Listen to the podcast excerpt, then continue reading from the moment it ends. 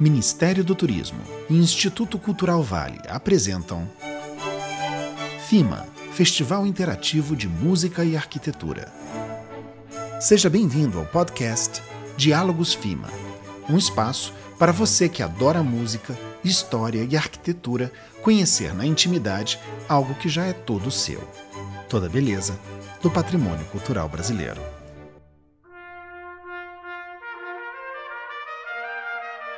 No penúltimo episódio da primeira edição de Diálogos FIMA, conversamos com o arquiteto e urbanista Cristóvão Duarte, que foi, junto com a historiadora Miriam Bondim, nosso palestrante no concerto realizado pelo FIMA no Casarão do Saí, um ícone do patrimônio histórico de Mangaratiba.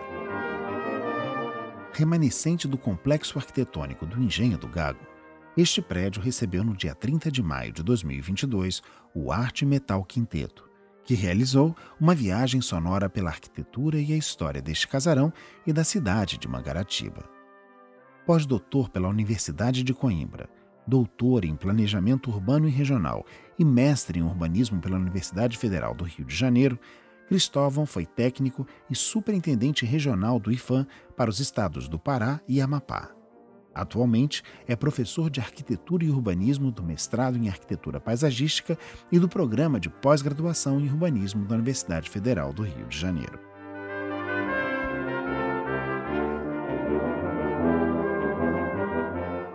Olá, Cristóvão. Você que já foi técnico e superintendente regional do IFAM e ao longo da sua trajetória deve ter conhecido vários outros engenhos do século XVIII, o que, na sua opinião, mais se destaca na construção deste casarão do Saí?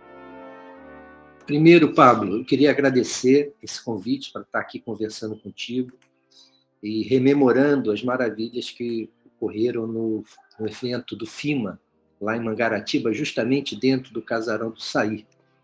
É, quando você me pergunta sobre esse casarão, eu acho que a primeira coisa que a gente tem que destacar é a localização dele porque os engenhos de cana-de-açúcar, geralmente eles procuravam regiões mais é, afastadas do litoral, porque eles procuravam as a, regiões em que tivesse madeira e terras agricultáveis para fazer a plantação da cana. A madeira porque era fundamental para queimar nas fornalhas que iam é, cozinhar o caldo de cana para produzir o açúcar.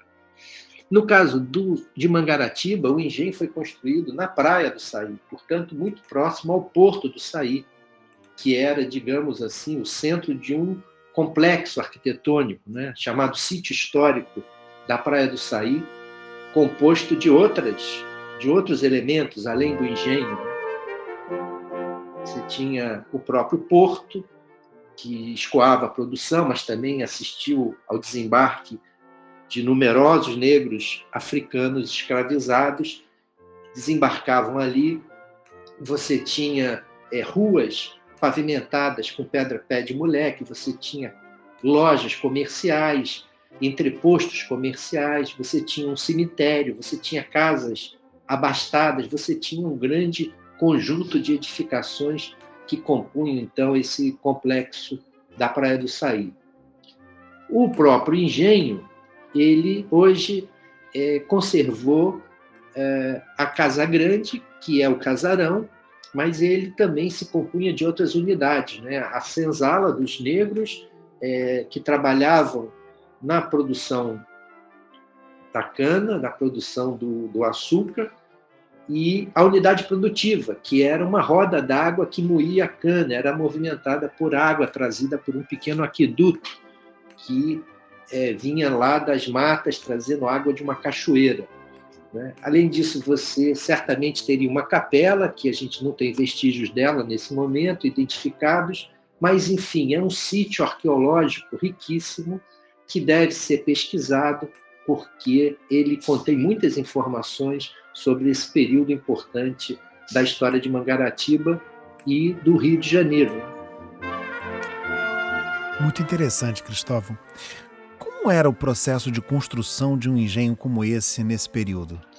Na pergunta anterior, eu falei que o casarão, a Casa Grande, a casa onde morava o senhor do engenho, foi o o elemento que sobreviveu até os dias de hoje.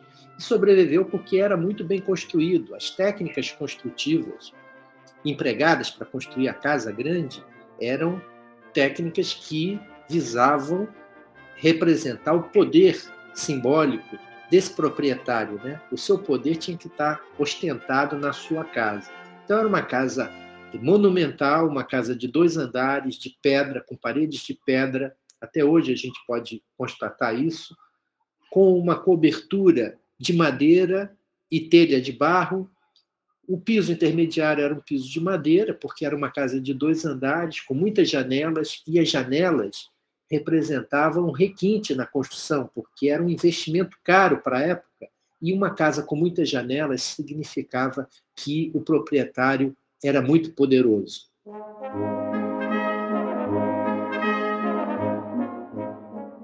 Então essa é, de modo geral, a ideia desse dessa do processo construtivo desse casarão. É? E, o, infelizmente, a gente não tem os outros elementos, mas a gente sabe que a capela é, deveria também ser uma capela, embora é, de, de, de, proporções reduzidas, mas uma capela ornamentada, é? porque tinha um valor simbólico muito grande. É, a senzala era uma construção rústica, de taipa, coberta de palha, e você tinha a unidade produtiva propriamente dito, composto pela roda d'água, a moenda, a fornalha e as áreas de estocagem, que eram construções mais rústicas. Então, esse, digamos, é um conjunto das técnicas construtivas né, desse, de, um, de um engenho de cana-de-açúcar. Cristóvão, você que é um especialista em patrimônio histórico e professor universitário, o que você achou dessa forma de se trabalhar a valorização e o sentimento de pertencimento ao patrimônio histórico com as crianças através do FIMA na escola e desse diálogo entre a música e a arquitetura? Eu acho que essa é a melhor parte de todas, né? É, a, é, a, é o que tem o projeto tem de mais genial, né? Festival Interativo de Música e Arquitetura, ele é, traz esse casamento entre a, a arquitetura, o passado e a música e, e se presentifica num recital maravilhoso, mas o projeto não se limita a esse evento, não se, não se limita a esse espetáculo maravilhoso. Tem um backstage que é feito com a mobilização, a sensibilização de crianças do ensino fundamental e seus professores nas escolas públicas, da rede pública.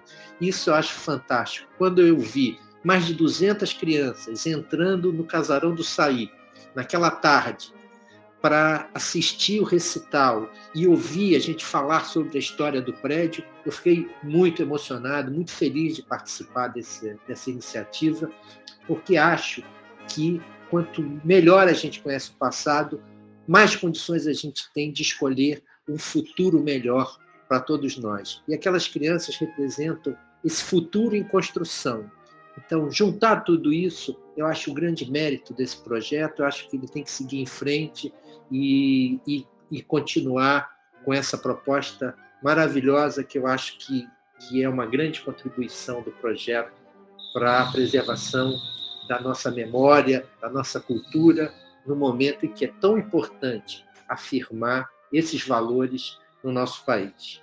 Obrigado mais uma vez pelo convite e por, que me permitiu participar desse, desse trabalho.